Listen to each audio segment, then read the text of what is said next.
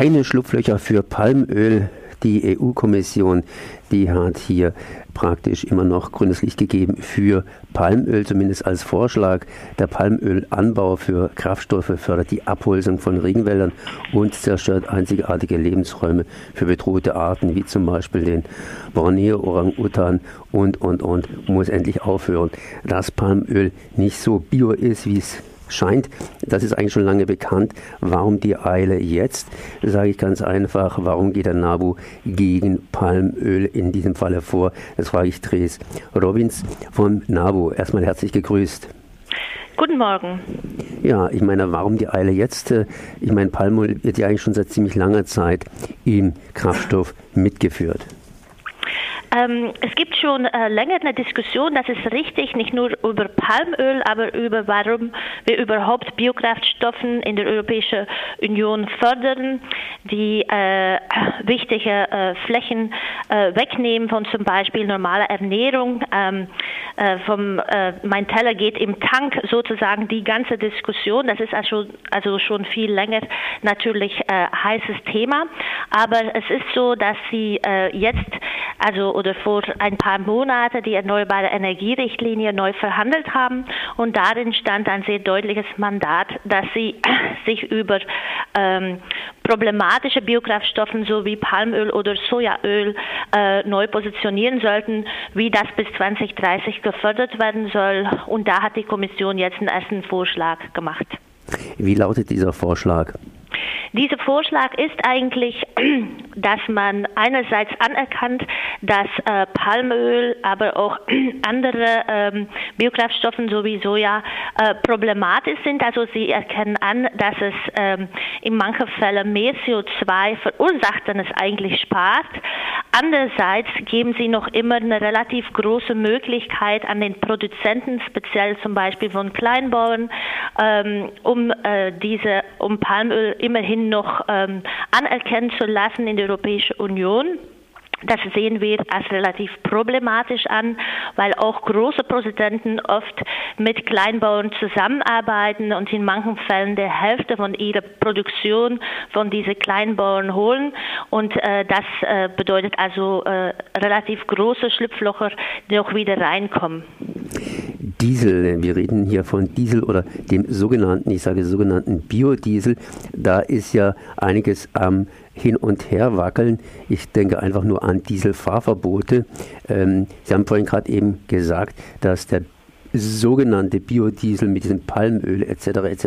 gar nicht so bio ist, wie es eigentlich scheint, sondern dass er ganz schön CO2 auch verursacht. Inwiefern ist, wenn man mal von dieser Problematik des Waldabbaus absieht, Biodiesel überhaupt so richtig bio? Also für uns ist das überhaupt nicht, nicht so richtig bio.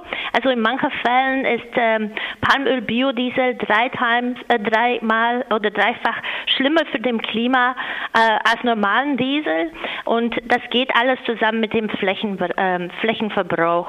Wenn man natürlich ähm, äh, Wälder abholzen muss oder Moorflächen trockenlegen muss, dann geht damit ein sehr großen CO2-Verlust zusammen und das äh, verursacht natürlich genau das Gegenteil, was wir eigentlich hier versuchen und das sind erneuerbare Energien, die CO2 äh, einsparen. Und die wären zum Beispiel? Diese äh, andere Optionen sind zum Beispiel ähm, Biokraftstoffen aus Reststoffen, ähm, was auch schon teilweise gefördert wird, äh, aber für uns noch nicht genug. Und natürlich im ganzen Verkehrsbereich sehen wir die Notwendigkeit, eine Umstellung zu machen auf eine ähm, nachhaltige Verkehrsweise, auf andere ähm, moduläre Formen von, äh, vom Verkehr und von Transport und auch auf Elektrofahrzeuge zum Beispiel.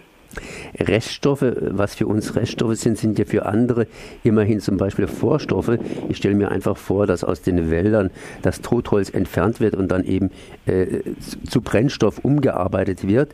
Äh, das waren aber dann früher eben auch die, ja, die Wohnungen von irgendwelchen Insekten, von Pilzen etc., die eben da drin ihr Habitat hatten. Äh, inwiefern sind wir da in Konkurrenz dann eben auch zur Natur? Natürlich müssen wir auch bei Abfällen und Reststoffen immer beachten, was es genau ist. Also das ist absolut richtig. Ähm, dass man da auch aufpassen muss, was man genau ähm, wieder ein, von Reststoff nach einem neuen Wertstoff äh, übersetzt und nur die Kategorie wechselt und dass das dann der Treiber ist eigentlich. Ähm, aber mit den richtigen Kriterien gibt es da immerhin Möglichkeiten, auch sicher bei Abfällen, dass man ähm, die richtigen ähm, Abfallströme eigentlich ähm, anzapft, um davon äh, zum Beispiel diese, ähm, diese äh, Biokraftstoffe noch herzustellen. Ähm, und das versucht die Kommission auch, aber nur nicht genug. Die EU-Kommission, äh, die macht jetzt einen Vorschlag, die kann ja nicht unbedingt bestimmen und die EU-Kommission hat es sowieso schwer. Das heißt zum Beispiel EU- und Dieselfahrverbote, da wollen sie was durchdrücken und die Nationen, das heißt zum Beispiel Deutschland, stemmt sich da dagegen, einfach gegen diese Dieselfahrverbote, weil wir haben natürlich eine große auch Dieselfahrzeugindustrie. Inwiefern kann die EU-Kommission überhaupt handeln? Inwiefern ist sie nicht irgendwie auch hier in den Netzen der Lobbyisten gefangen? Also die, die Kommission hat ähm, ein Vorschlagerecht, das hat sie jetzt auch benutzt und eigentlich geht es nachhinein, also es gibt jetzt noch eine Periode, wo unterschiedliche ähm, Interessen ähm, jetzt noch ihrem, ähm, ihre Kommentare liefern können. Es können aber auch normale Bürger und Bürgerinnen tun oder Organisationen wie dem NABU. Äh, und nachhinein muss es ähm, über den normalen äh, äh, demokratischen Weg entschieden werden via das Parlament und dem Rat. Es ist sicher so, dass es sehr große Interesse gibt.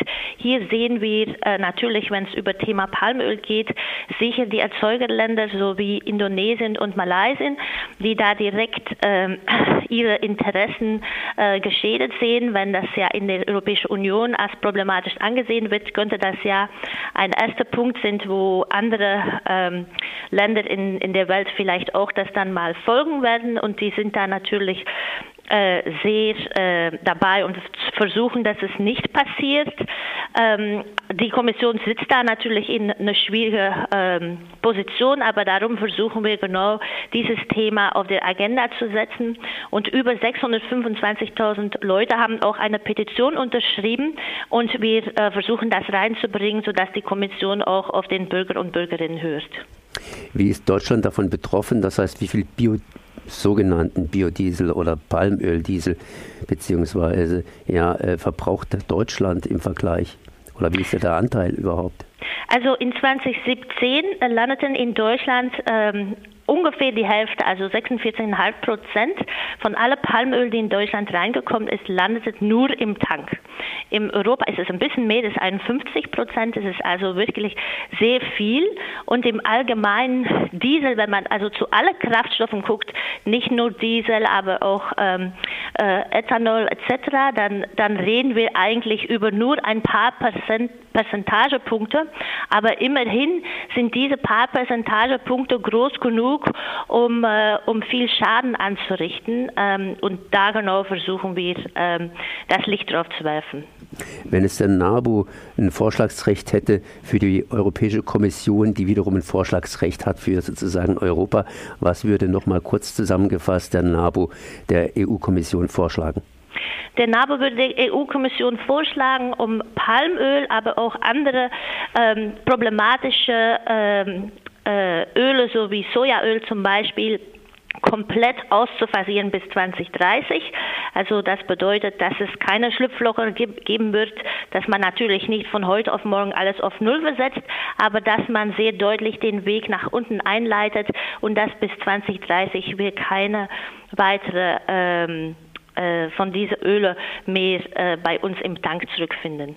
Das war Dres Robindis vom NABU. Ich danke mal für dieses Gespräch. Vielen Dank.